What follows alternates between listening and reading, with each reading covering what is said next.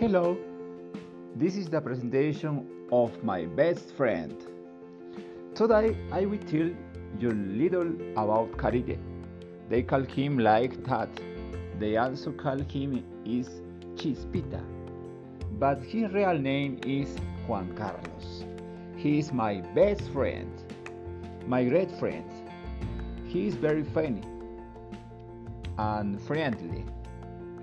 He did not finish study at the university, but he is dedicated uh, to his business.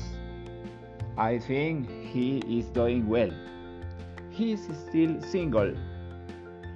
Don't smart, married. He does not have children or loves. He dedicates a large part of his time to the activities of the Club de Conquistadores. My friend lives in Cañete, but it seems that he is close. He likes to play music. Mm, to me too. I hope to visit uh, you soon because it is always nice to be with my best friend. Carire is my best friend. Thank you.